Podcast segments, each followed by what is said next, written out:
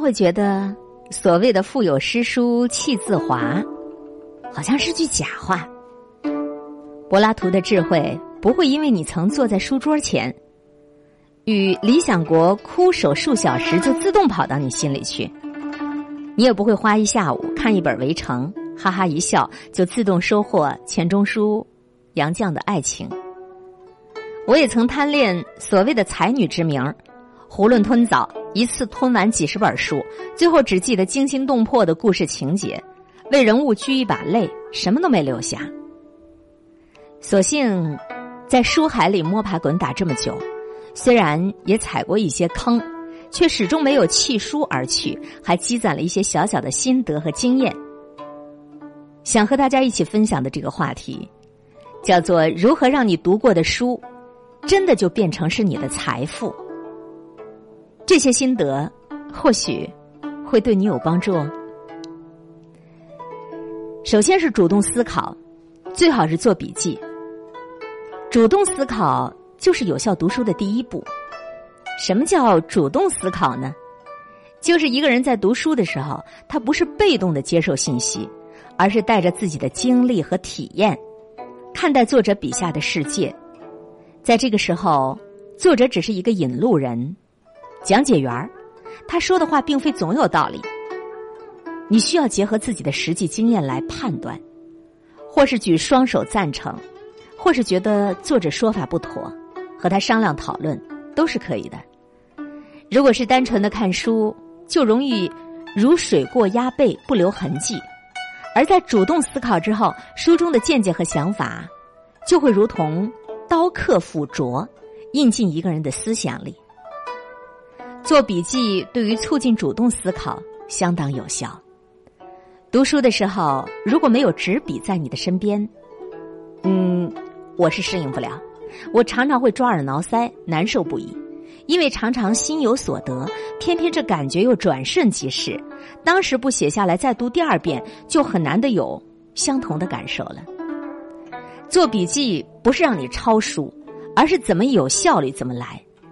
我喜欢一边读一边画出我认为精彩的句子，心动之处，便把书页留白处写下批注。如此读完一本书，还会额外花几个小时把笔记整理到电脑当中。这样，我不是吞了一本书，而是真正的消化了一本书。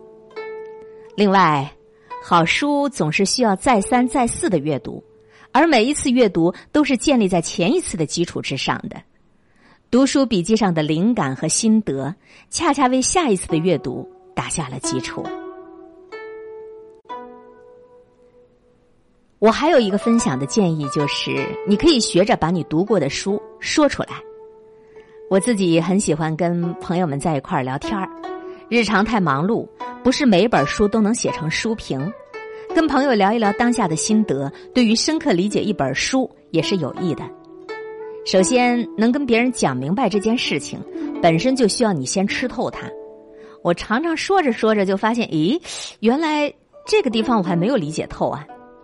其次，写一篇书评，你需要正襟危坐、绞尽脑汁儿；但是你跟别人聊这本书，只需要一个兴趣相投的朋友和彼此碰巧的一个时间段，比如一边吃饭一边说，或者是一小段同行的路，一个美好的下午茶。跟他人在一块聊天就可以得到立即的反馈。他可能会质疑你，你支支吾吾答不上来，便暗下决心：哎，我回去再把这书翻一翻。弄懂这个话题，他或许会同意你举出你没有听过的例子来附和你的观点，你们相互探讨就很容易有新的感悟。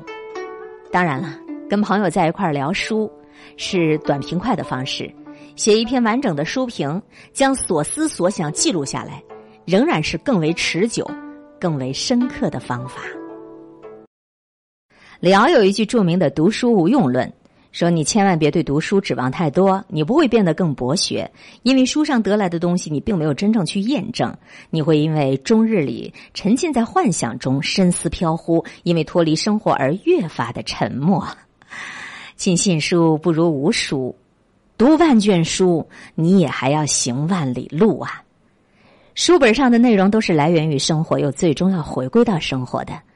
如果你自己不曾体验过和书中的人类似的喜怒哀乐，也许一个人对于书籍的理解，便只能够停留在大脑皮层的浅表处，由故事情节而得到的简单刺激，他将永远没有办法体会这本书的灵魂。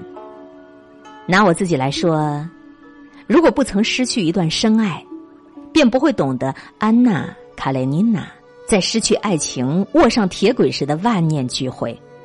更不会懂托尔斯泰在写下这一段的时候为什么会伏案痛哭。如果不是年轻的时候颠沛流离、辗转过好几个城市，遇到过形形色色的人，我也只会觉得《沟通的艺术》这本书里所云，无非是教科书一般的简单真理。原来践行竟是如此的不容易。读书和人生，其实都是一种修行。读书如同短途旅行。在每天的二十四个小时当中，花一点时间体会没有机会体验的另一种人生，成为自己不曾成为的人，看没有机会去看的风景，然后更好的回归到现实世界里，如此才能算的是诗书藏于心，如此的岁月才能算是不被辜负了。我知道你很努力，所以我更不希望你在白白用力。借用杨澜的话。愿富有诗书的你，即便在日复一日的平淡生活中洗尽铅华，也在同样的工作中有不一样的心境，在同样的家庭里有不一样的情调，为同样的后代成就你不一样的素养啊！